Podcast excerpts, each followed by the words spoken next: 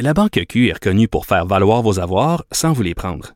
Mais quand vous pensez à votre premier compte bancaire, tu sais, dans le temps à l'école, vous faisiez vos dépôts avec vos scènes dans la petite enveloppe. Hmm, C'était bien beau. Mais avec le temps, à ce compte-là vous a coûté des milliers de dollars en frais, puis vous ne faites pas une scène d'intérêt. Avec la Banque Q, vous obtenez des intérêts élevés et aucun frais sur vos services bancaires courants. Autrement dit, ça fait pas mal plus de scènes dans votre enveloppe, ça. Banque Q. Faites valoir vos avoirs. Visitez banqueq.ca pour en savoir plus. Cube Radio. Il connaît tous les dessous de la politique. Chef du bureau d'enquête de l'Assemblée nationale. Antoine Robitaille. Là-haut sur la colline. Là-haut sur la colline. Bon lundi à tous. Aujourd'hui à l'émission, la notion de décroissance fait-elle encore peur aux partis politiques du Québec? Le mot oui, mais les idées qui la sous-tendent peut-être un peu moins qu'avant. On en parle avec François Carabin du 24 heures qui a justement demandé aux différents partis présents sur la scène québécoise de lui expliquer leur position sur la question. On fait quelques retours en arrière en 1972 avec le rapport Halte à la croissance, mais aussi en 2011 où Amir Kadir et Nathalie Normando s'escrimaient à l'Assemblée nationale au sujet de cette notion. Mais d'abord, mais d'abord, c'est lundi, jour de chronique consti. On s'érotise une question constitutionnelle à la fois. La traduction constitutionnelle. La question constitutionnelle. Et bonjour, Patrick Taillon, Bonjour Antoine. notre chroniqueur constitutionnel et accessoirement professeur de droit à l'Université Laval. Commençons par, euh, disons, un texte de dernière heure, parce que tu as publié en fin de semaine dans Le Devoir un texte très intéressant, co-signé par Amélie Binette, Retour sur l'histoire constitutionnelle. On l'a oublié, mais il y a 50 ans, il y a eu une occasion extraordinaire qui s'est appelée la Charte de Victoria de renouveler le fédéralisme canadien. Puis c'est une occasion, au fond, que tu, nous montres que c'est une occasion ratée, entre autres à cause des atermoiements de Robert Bourassa. Oui, Robert Bourassa arrivait en poste. C'était sa première négociation constitutionnelle. Il savait pas à l'époque que ça allait marquer toute sa carrière. hein. C'est c'est presque surdimensionné l'importance que va jouer Robert Bourassa dans les euh, négociations constitutionnelles importantes. Victoria, c'est lui. Mich, c'est lui. Charlottetown, c'est lui. C'est vrai? Et, et l'autre côté de la table, c'est la même chose. Hein? Pierre Trudeau, c'est Victoria, c'est 1982. Et même si Trudeau n'est pas là pour Meach et Charlottetown, c'est lui le pourfendeur. Mais tu sais quoi, C'est lui qui sort de sa retraite, c'est lui qui bousille ces accords-là. Exactement. Donc, euh, Donc, ça, ça m'a euh, frappé. C'est toujours les mêmes joueurs. Oui, c'est les mêmes joueurs pendant 20-30 ans. euh, et c'est le même gagnant, euh, Pierre Trudeau. Quoique cette fois-là, Pierre Trudeau, euh, donc je, je reviens à, à Victoria, lui, il offrait quand même assez gros. C'était mieux que Meach, comme tu nous le dis dans le texte. C'était Ben, quand même mieux que Meach, non? Il y avait un veto. C'était assurément mieux que 1982. Donc, la Constitution Ouais. qui s'applique à nous, le, le- le statu quo d'aujourd'hui, là, euh, c'est clair qu'en 82, euh, il y a des dispositions en matière linguistique qui visent à faire reculer l'autonomie du Québec en matière linguistique. C'est pas compliqué. Entre-temps, il y a eu la loi 101. Puis Pierre Trudeau veut mettre dans la Constitution des choses qui contredisent la loi 101 On dit pour souvent être que- certain que... ça tombe devant les tribunaux. 82, c'est un missile contre la... dirigé contre la loi 101. Après, il y avait aussi ce droit de veto. C'est un peu compliqué, mais ça donnait au Québec la capacité de dire non à toute réforme constitutionnelle qui le concerne. Et donc, euh, d'exiger des contreparties. Ça, C'était, c'était une demande à l'époque de, de- Ça a toujours été une demande du Québec. En 82, euh, ça, ça, ça a été euh, évacué du, du décor et euh, Meach et Charlottetown visaient à réintroduire de manière partielle, en tout cas, soit un droit de retrait pour certaines choses complet ou soit un droit de veto. Donc, c'est des nuances, mais c'est grosso modo une capacité pour le Québec de se défendre contre des changements qui ne feraient pas son affaire. Donc, on n'a euh, pas ça dans 82. Puis ce qu'on comprend, c'est que c'était la plus belle offre qu'on a eue. Là. Que- Oui, oui, quand, quand on Ça- regarde ça rétrospectivement. Et Robert Bourassa a accepté, puis refusé, sous pression de qui? Claude Ryan, qui était directeur du Devoir, qui lui était absolument contre Victoria. Euh, et qui va être l'acteur principal après dans, la, dans le, le, le- le référendum de 80, où il va proposer un, réf- un fédéralisme qui va être complètement exclu. C'est fascinant de, de, de voir que déjà, il y a 50 ans, là, tout ça, Moi, je, tous les joueurs étaient là en place. plus je lisais sur le sujet en préparant ce texte, plus je devenais euh, très sévère et critique à l'endroit de Robert Bourassa, euh, qui, dans cette négo-là, euh, a été d'abord pour Victoria, avant de retourner dans ses terres, de lire son journal et d'y lire les éditoriaux de Claude Ryan, de voir les sorties du Parti québécois euh, qui est en montée dans ces années-là, et là de dire ben, finalement la parole que j'ai donnée, je vais la, je vais la retirer. Ça, après consultation de mon monde, ça ne convient pas. Et c'est ça qui est bizarre dans l'attitude de Robert Bourassa, c'est cette espèce d'hésitation. S'il manquait quelque chose, ben pourquoi ne pas, l'a-t-il pas demandé à la négo? Peut-être l'aurait-il obtenu. Et il y, a- il y a comme euh, on, on revoit un peu le Robert Bourassa de Charlottetown. Hein, pour les, les plus jeunes, ne s'en souviennent pas, mais après Charlottetown, il y avait eu, on avait coulé dans les médias.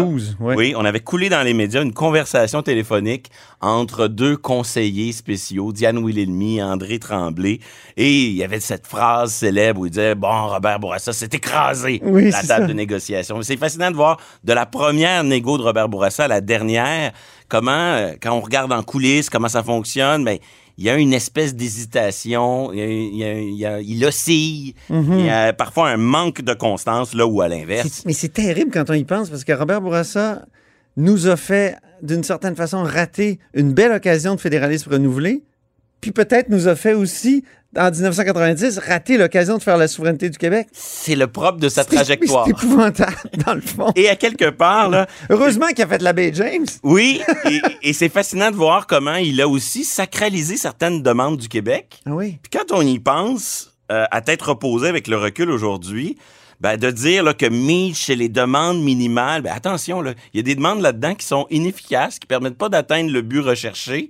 puis il y a des affaires fondamentales qui ne sont pas euh, par ces demandes-là. Je vous donne un- deux, trois exemples. Ouais. Le pouvoir fédéral de dépenser, dans les fameuses demandes minimales de M. Bourassa, ça réglait pas vraiment le problème. Ça réglait une forme de pouvoir de dépenser qui n'existe de moins en moins aujourd'hui. Euh, on prend pas en compte à l'époque l'importance des tribunaux, l'absence de fédéralisme judiciaire, le, le- le rôle de nos tribunaux dans l'interprétation de la Constitution est minimisé dans la négociation de Mitch. Euh, on, on passe beaucoup de temps à exiger des rapatriements de pouvoir, mais en vérité, ce qu'on a souvent le plus besoin, c'est tout simplement une prépondérance, un dernier mot pour l'Assemblée nationale. Euh, bref, il y, a- il y a toutes sortes de demandes qu'on pourrait faire, qu'on pourrait réviser, mais tout ça, ça, ça a comme été figé dans le ciment de cette époque. Et là, ça a été sacralisé par euh, l'espèce d'aura que Robert Bourassa a aujourd'hui, mais qui, je pense, là, mériterait euh, un second regard euh, plusieurs décennies plus tard pour dire qu'est-ce que le Québec, c'est quoi les, c'est quoi les véritables héritants du fédéralisme canadien? Il y en a beaucoup. Oui. Et parmi les pires, ben, on voit que finalement, Meade, Charlottetown, Victoria, euh, 82, Ça- ça... répond partiellement à ces choses-là. Puis Ah des oui. fois, on s'accroche à des batailles symboliques, comme la société distincte. Je veux pas dire que c'est pas important, mais les, gains concrets qui s'y rattachent sont pas si évidents que ça. Moi, mon préféré, c'est quand même, ça demeure le livre beige de Claude Ryan en 1980. Bon, hey, c'est à lire, en tout cas, les passionnés comme nous, la, charte de Victoria, le premier bluff de Robert Bourassa, c'était dans, dans le devoir d'histoire en fin de semaine, devoir d'histoire qui est dirigé par l'ami Dave Noël. Donc, continuons. Là, tu veux nous proposer quelque chose, Patrick, qui est fascinant, de revoir l'affaire Fitzgibbon à la lumière du jugement HAC. Je rappelle, le jugement HAC, c'est le jugement sur la loi 21 de Marc-André Blanchard. Oui, c'est Quel est le lien, mon C'est cher c'est totalement hypothétique, c'est assez ironique aussi, mais imaginons un instant que euh, le, le député Fitzgibbon consulte un, un constitutionnaliste pour essayer de puiser un argument de charte par rapport à la situation. C'est fabuleux. Ben, c'est assez fascinant de J'adore la voir, créativité juridique. de voir comment il pourrait puiser dans le jugement Acte contre la loi 21. Oui. Ils ont une comparaison amusante. Donc, il existe dans la Charte canadienne des droits et libertés et dans la Charte québécoise le droit de se porter candidat. Ah. C'est un droit qui est garanti à tout le monde. Qu'on soit en affaires, Fondamental. pas en affaires. Ah. C'est fondamental, puis c'est au-dessus de tout. Un autre qui est fondamental. Dans le jugement sur la loi 21, le juge Marc-André Blanchard dit ben on peut si une fois élu, on demande à un député de siéger à visage découvert. Donc, Ouais. si on interdit à ce député de porter une burqa ou un niqab, indirectement, c'est comme si on lui dit tu peux plus te porter candidat. Ah ah. Donc, vous voyez, il y a comme une espèce de, de cascade. là. Des droits, un droit, d'un droit, on en dérive un autre. Oui. Donc, le droit de se porter candidat, il existe pour M.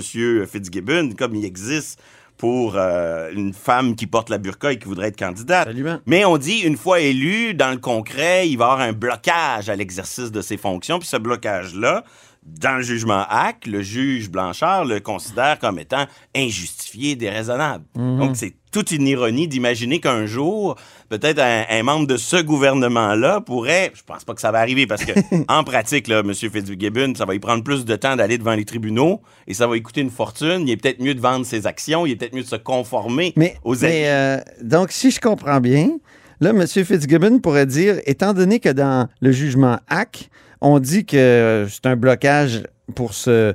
C'est, c'est un empêchement pour se présenter, ça. C'est cette règle qui veut qu'on soit à visage découvert. Ben moi, euh, quand on m'oblige à vendre des actions, c'est un, c'est un empêchement à mon droit fondamental de, De- me présenter, de me porter candidat. C'est ça. C'est une entrave. On met des bâtons dans les roues de mon droit fondamental.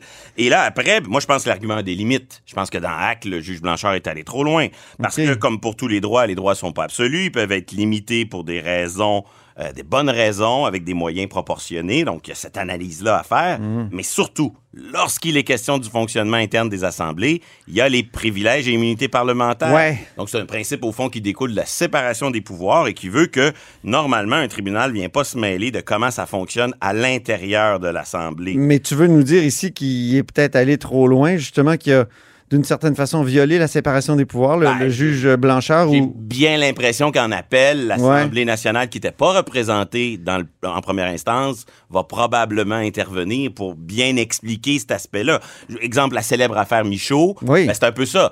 Peu importe si c'est bien ou pas, légal ou pas d'avoir adopté cette résolution, c'est les tribunaux qui nous disent, nous, c'est pas de nos affaires, on peut pas aller s'immiscer dans le fonctionnement interne de l'Assemblée, c'est à l'Assemblée de régler ça. Donc, que ce soit pour leurs propres règles éthiques, leur code vestimentaire ou le fait de siéger à visage découvert, ce sont toutes des questions qui concernent le fonctionnement interne des assemblées, mais on voit comment il y a une espèce d'interaction du droit de se porter candidat avec un peu de créativité judiciaire. Ben oui. Ben, peut-être que euh, le juge Blanchard, lui, est allé dans cette direction-là. Est-ce qu'un jour, un député, dans la même situation que M. Fitzgibbon, Donc, pourrait euh, mobiliser ce droit-là? une sorte de question, euh, conseil pro bono du prof Taillon euh, à M. Fitzgibbon avec un clin d'œil. C'est plus euh, un, un clin d'œil pour montrer que le droit constitutionnel est partout, même où on s'y attend le moins. Voilà, et c'est pour ça que ça nous érotise. Mais allons-y maintenant avec un coup dur pour euh, les oppositions au projet de commission pan-canadienne des valeurs mobilières. Les commissions canadiennes des valeurs mobilières, c'était une vieille idée qui traîne dans le décor depuis très longtemps. Hein, on le sait, nous, il y a l'AMF ici au Québec, euh, donc c'est d'une certaine façon le gouvernement du Québec euh, qui gère ça, l'État du Québec, les valeurs mobilières, et c'est un fondement constitutionnel dans le partage des pouvoirs. Or, depuis des années, il y a beaucoup de pression de lobbies torontois qui veulent tout ramener, tout centraliser les valeurs mobilières à Toronto. Puis ça fait, là, ça, ça a été, ça a montré son visage, ça, sous le gouvernement euh, chrétien. Après ça, Harper, euh, Québec est, devant- est allé devant les tribunaux. Mais là, tu dis qu'il y a coup fois. dur. Deux Oui, fois. Deux fois, oui. La première fois pour, pour se faire dire par la Cour suprême, en effet, valeur mobilière égale droit privé, droit commun, droit civil. Donc, vous pouvez faire ça. C'est les provinces qui conservent l'essentiel de la compétence. Donc, vous pouvez pas centraliser ça à, à Toronto. Et la deuxième fois, parce que le gouvernement Harper avait inventé une astuce. Oui. Ça s'appelle du fédéralisme coopératif. C'est Oh. magique. Ce qu'ils font, c'est ça qui va mourir là, euh, à la suite d'un amendement au budget qui est débattu en ce moment à la Chambre des communes. Donc, ce qu'ils font, c'est qu'ils créent une agence Oh. pan-canadienne. Puis là, ils adoptent ça dans une loi fédérale. Puis là, dans la loi fédérale, ils mettent le modèle type de loi que les provinces qui veulent embarquer, qui veulent coopérer, peuvent adopter. Et là, chaque province, mettons les provinces maritimes, qui trouvent que c'est un peu compliqué s'occuper de tout ça, puis qui aimeraient bien être indemnisés financièrement, puis laisser euh, un système plus centralisé, bien là, à elles, à ces provinces, d'adopter la loi type qui délègue, non pas au Parlement fédéral, ça serait pas possible, mais qui délègue à une autorité administrative quelconque, Ah oui. et qui, comme par hasard, est à Toronto. Oh! OK? et donc, ce projet-là, c'était la manière de violer la Constitution. Comme ça se fait souvent avec le fédéralisme coopératif, on, on bricole des ententes pour se partager des choses. Des fois, c'est à l'avantage du Québec, Oui. l'entente sur l'immigration. Voilà. Des fois, c'est à notre désavantage, l'exemple des valeurs mobilières. Mais là, ça Mais là, c'était proposé par la Cour suprême, ça? Mais Non? la Cour suprême, dans le deuxième avis, a dit, ben, si vous procédez comme ça, par ce tour de passe-passe, Vous pouvez contourner. vous pouvez le faire. et là, Québec perd dans le deuxième avis. Ça. Mais là, coup de théâtre. oui. Coup de théâtre, Parlement minoritaire. Le Bloc québécois arrive dans le débat budgétaire, puis il voit une petite ligne, il, il est écrit Attention, quelques millions supplémentaires pour un bureau de transition Oui. devant gérer la création de ce- cette commission-là. Bureau de transition qui, depuis 2009, avait déjà dépensé 107 millions de dollars Mon Dieu. pour espérer démarrer l'affaire. Ah oui. Et résultat des courses, il y a eu un vote scindé sur cette petite ligne du budget et ça a été battu. Donc, les que- conservateurs et le NPD ont embarqué? le- les conservateurs, eux, avaient pour politique de voter tout ce qui était contre, tout ce qui était dans ce budget-là parce que euh, trop de déficit. C'est ça. Le bloc, lui, il l'a fait pour des raisons d'autonomie. Et le NPD, je, je sais pas trop, probablement qu'ils sont plus centralisateurs sur le terrain social, sur le terrain économique, ils devaient y tenir un peu moins. Et donc, résultat des courses, là, on parle de deux avis en Cour suprême, une bataille euh, qui a duré des années pour que le Québec réussisse à maintenir sa compétence sur les valeurs mobilières, un tour de passe-passe, et tout ça va peut-être mourir et avorter sur un petit amendement législatif au budget, un petit amendement au budget pour dire, ben, on coupe les vives du bureau de transition. Bureau de transition a plus d'argent, ça va être compliqué de fonctionner, donc peut-être que ce projet va mourir pour Euh. des raisons budgétaires. Je prévois que ça va revenir sous une forme, je sais pas. C'est une hydre. On coupe une tête, puis il en revient toujours ce, ce projet de, de, de réforme euh, ou de contrôle pan-canadien des valeurs mobilières. Merci beaucoup, Patrick, pour ces trois sujets très stimulants et roboratifs, comme d'habitude. Merci. C'est moi qui vous remercie.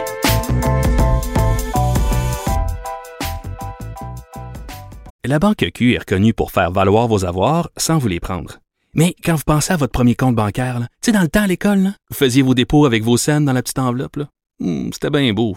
Mais avec le temps, à ce vieux compte-là vous a coûté des milliers de dollars en frais, puis vous ne faites pas une scène d'intérêt. Avec la Banque Q, vous obtenez des intérêts élevés et aucun frais sur vos services bancaires courants. Autrement dit, ça fait pas mal plus de scènes dans votre enveloppe, ça. Banque Q. Faites valoir vos avoirs. Visitez banqueq.ca pour en savoir plus. Grand philosophe, poète dans l'âme, la politique pour lui est comme un grand roman d'amour. Vous écoutez Antoine Robitaille, là-haut sur la colline. Je suis ravi d'accueillir un nouveau collaborateur ici en studio à la haut sur la colline. Euh, nouveau collègue pour discuter d'une notion en croissance, c'est-à-dire la décroissance. Et c'est François Carabin. Bonjour. Bonjour Antoine. Nouveau correspondant parlementaire pour euh, le 24 heures.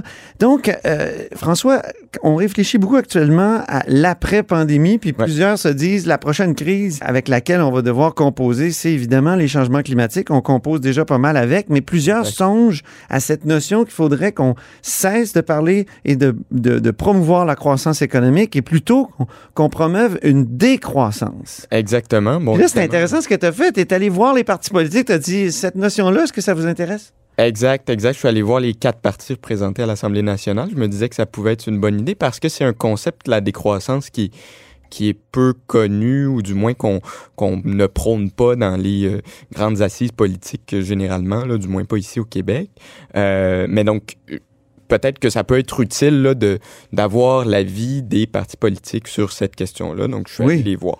Euh, mais pour, pour revenir à, à Oui, la mais c'est base, quoi? C'est exactement? décroissance? Oui. Ben, Parce que moi, euh, je me souviens, euh, pour avoir étudié en écologie, philosophie politique, euh, euh, il y avait le rapport euh, du Club de Rome autour Exact. de quoi? 70? euh, Dans les halte à la 70. croissance. Donc, on en parle depuis longtemps, au fond, que Voilà. du danger de la croissance économique, mais en même temps, c'est une notion politiquement dangereuse ou risquée. On va voir, on, a des beaux extraits. Oui, j'ai hâte de les entendre à. Oui. Euh, donc, euh, voilà, tu parlais du Club de Rome qui avait euh, discuté de la notion de décroissance. On, on l'appelait pas comme ça à l'époque, mais euh, simplement, on, avait reçu un rapport, c'est l'OCDE qui l'avait commandé, qui s'appelait le rapport Meadows. Euh, et puis, ce que ça disait essentiellement, c'est que la croissance économique industrielle et démographique actuelle, à l'époque, dans les années 70, avait déjà ses limites. Ah oui. C'est ce qu'on disait. Euh, et euh, essentiellement, on en vient à dire que euh, ça a un, impact sur l'environnement, la santé, le, le- le- le milieu, du, le, marché du travail, si on veut. Et dans les années suivantes, on va arriver avec ce concept de décroissance qui revient à dire qu'il faut s'éloigner des concepts capital- capitalistes qu'on connaît Oui. euh, du moins en partie, pour euh, plutôt envisager un, un- un ralentissement de- du, producti- du productivisme C'est ça. là. Oui, oui. Euh, donc, ben, évidemment, c'est- une notion qui est quand même... on en discute au Québec. Là. Je ne sais pas si tu connais Yves-Marie Abraham. Non, non, oui. Un professeur agrégé euh, au HEC qui euh, en discute énormément. Il a écrit un livre là-dessus. Euh, il donne un cours sur le sujet. Donc, on, on a des, des prophètes de la, de la décroissance Oui, oui, oui. au Québec. Euh, mais euh, généralement, euh, évidemment, on parle beaucoup plus de développement durable, Oui. de croissance verte. C'est des notions qui, qui viennent peut-être un peu... Et ça, c'est pas mal la réponse de, de la CAQ. Exactement. Ah. Ouais, voilà. Euh, si on va demander à la CAC euh, ce qu'ils pensent de la décroissance, euh, d'ailleurs, j'aurais demandé directement ce qu'ils pensaient de la décroissance. Ils ne sont pas revenus avec une réponse qui mentionnait le mot décroissance. Ah non, hein? Tout ça pour dire que Ils veulent pas qu'on mette le mot dans Ouais. leur bouche. ils prônent beaucoup la croissance verte.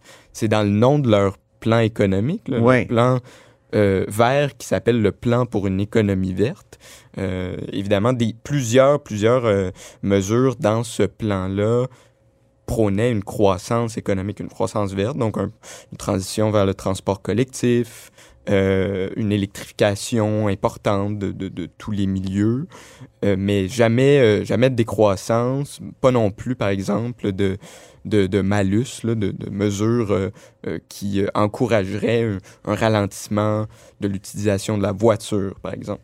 J'avais, Mhm. il y avait quelque chose qui m'était venu en tête là, en, en préparant cette, cette chronique. C'est, c'est le ministre de l'Environnement qui, il y a quelques jours, donnait une entrevue à la presse Oui, oui, oui. et, et parlait de, du concept selon lequel bon, il y a plusieurs environnementalistes qui demandent qu'il y ait une réduction du parc automobile Oui. pour euh, aller vers une transition euh, écologique euh, viable. Oui. Et lui, ça, ça, ça, c'est pas une idée qui, qui le favorise. Il dit, avec l'ampleur du territoire québécois, Ouais. ça marche pas. Ah oui. Il parlait, il disait, j'ai de jeunes enfants, cela implique un détour le matin pour l'école. Ce détour, le faire en transport collectif, c'est complètement impossible.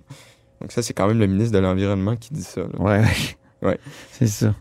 Et donc, euh, voilà, c'est, Donc, il- plus ou moins la vie. de la- Décroissance, de la ça peut être, euh, comme tu dis, décroissance du, du- du parc automobile, ça peut être décroissance de la, de la production, de, de- la production industrielle. Absolument. C'est ça. ça. peut être, euh, en gros, là, c'est un ralentissement du rythme de vie, si on veut. Même, euh, ça peut se retrouver euh, euh, sur le marché du travail. On peut appliquer des concepts de décroissance, c'est-à-dire, euh, est-ce que le 35 heures semaine est toujours viable? Il y Mhm. a des questions qui se posent comme ça chez les, chez les adeptes de la décroissance. On a parlé de la CAQ. Qu'ont dit les autres partis? Ouais, mais les, les autres partis sont euh, tous en faveur, en quelque sorte, d'une certaine décroissance, mais la décroissance à tout prix, même euh, chez Québec solidaire, peut-être qu'on pourrait avoir euh, tendance à croire qu'il y avait un avis Oui. favorable, Ben oui. mais c'est pas le cas. Donc, euh, bon, on peut, on peut parler du, du Parti libéral, là. Oui. Ce qu'ils m'ont dit carrément, c'est que la décroissance n'est pas une solution. Ça, c'est assez clair. Ils l'avaient déjà dit, d'ailleurs. Oui, oui, c'est ça. On va écouter un extrait d'un échange euh, qui s'est produit le 21 avril 2011.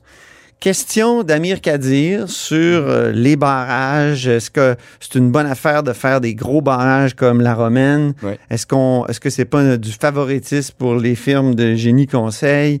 Et c'est Nathalie Normando, à l'époque ministre des Ressources naturelles, qui répond. Et elle fait le lien entre la construction de barrages et la croissance économique. Et en profite pour faire quelques, quelques reproches à Québec solidaire et à Amir Kadir qui posait la question. Mais oui à la croissance économique. Ce que vous proposez à Québec solidaire, c'est être contre la croissance économique et le parti réfléchit même à une baisse du niveau de vie, Monsieur le Président. C'est certainement pas ça que les Québécois s'attendent de la part d'une formation politique qui est censée être responsable, Monsieur le Président. Donc, je rappelle, on était le 21 avril 2011. Puis Puis Amir Kadir avait répliqué après. Hein? Oui, exactement. Il s'était dit un peu euh, confus là, par les explications de la ministre, si on veut, et avait tenu à, à rectifier le tir en disant que la décroissance, c'est pas nécessairement, ça, ça rime pas nécessairement avec baisse du niveau de vie. On va l'écouter. Le ministre aura des réponses plus intelligentes la prochaine fois que d'invoquer des, euh, des articles de presse dans lesquels elle me fait dire en réponse ce que le journaliste euh, prétend euh, que nous comptons faire, parce que le journaliste dit le document précise que le parti réfléchit à la décroissance économique du Québec, bien sûr, comme la plupart des spécialistes et même des politiciens en Europe, par exemple. Il faut qu'on cesse la croissance sans fin, sans limite. C'est juste pas possible sur le plan biophysique. Ce qu'on dit, c'est qu'il faut redéfi- redéfinir la prospérité, redéfinir la qualité de vie. La qualité de vie, c'est pas la quantité de croissance. Donc, c'est en ces termes que j'ai parlé aux journalistes. Et ici, on dit euh, donc, et l'en déduit que c'est une baisse du niveau de vie. Pas du tout. C'est une baisse du niveau de vie, oui, de certaines activités, de certaines entreprises dans le domaine du pétrole, des banques, de la surconsommation, qui vont voir baisser le niveau des revenus de leurs dirigeants, mais la qualité de vie des citoyens va être améliorée. C'était toujours le 21 avril 2011, donc il y a 10 ans, c'est incroyable. Ben oui, une petite Et- lutte parlementaire. euh, C'est ça. Puis Amir euh, Kadir parlait au Bernard Lalonde, un petit salon de, de conférence de presse, de point de presse. C'est intéressant son explication, hein, François? Absolument. Puis on, on peut peut-être la retrouver aujourd'hui là euh, chez, chez Québec solidaire. Euh, ce qu'on m'a dit une fois que j'ai demandé euh, ce qu'il pensait de la décroissance aujourd'hui, c'est qu'il n'opte pas pour une décroissance complète euh, et entière, pas du tout, mais euh, que d'autres secteurs économiques euh, devront, devront décroître, alors que certains pourront croître. On parle des soins, on parle de la culture, on parle de la construction durable. Mhm. Euh, c'est un peu l'avis, un avis qui est partagé au PQ aujourd'hui. On parle de décroissance des énergies fossiles, euh, euh, de- des déchets produits, du gaspillage des ressources, évidemment. Selon eux, par contre, là, il faut, faut le mentionner au PQ, la décroissance généralisée, c'est un piège. On la qualifie comme ça. OK. Euh, donc, Un. Généralement, là, il y a euh, un avis partagé chez les partis euh, représentés à l'Assemblée nationale, selon lesquels la décroissance à tout prix, c'est peut-être pas la solution ultime. Même, justement, on parlait du Parti libéral. Aujourd'hui, il y a eu, bon, la, la chef Dominique Anglade a déposé sa vision économique. Ben oui, elle dit qu'il faut revoir la notion de PIB. Voilà, exactement. C'est quand même pas rien. Puis PIB, c'est... Ça tranche peut-être un peu avec au- ce qu'on... Exactement. ce Ça tranche avec ce que disait euh, Nathalie Normando. Exactement. Malgré tout, là, comme je vous disais tantôt, la décroissance, c'est pas. C'est comme, un- c'est comme un mot qui fait peur, peut-être un peu aux, aux partis politiques. C'est clairement un mot Voldemort. Exactement. peut-être que ça, on se tire un peu dans le pied. Il aussi faut dans pas la- le prononcer, mais on sait que ça pourrait exister. oui, c'est- c'est c'est très, c'est très mal vu parce que ça veut dire retourner euh, aux chandelles pour plusieurs. hein. Ouais. Ça, ça veut dire euh, c'est- c'est- ça essaie de s'éclairer. Puis euh, Voilà, peut-être. donc, il la, belle, la bonne vieille notion du développement durable qui encore euh, fait l'unanimité au Parlement. Euh, ça, c'est certain, alors que la décroissance, faut dire. Mais on sent quand même, un- on sent quand même une évolution depuis dix ans. Et, et on le voit dans le texte de Dominique Anglade qui dit qu'il faut revoir la notion de PIB. Moi, j'ai posé des questions là-dessus. C'était pas clair exactement ce qu'elle voulait dire, là, mais il y avait beaucoup de, de- de- de choses qui, euh, finalement, concordent avec ce que disent les penseurs de la décroissance. C'est à suivre. Oui, exactement. Merci beaucoup, François Carvin. Merci, Antoine. Je rappelle que François Carbin est nouveau correspondant parlementaire pour le 24 heures et vous pouvez lire son article Les partis politiques québécois ne croient pas que la décroissance est la solution. Et c'est tout pour La hausse sur la colline en ce lundi. Merci infiniment d'avoir été des nôtres. N'hésitez surtout pas à diffuser vos segments préférés sur vos réseaux et je vous dis à demain.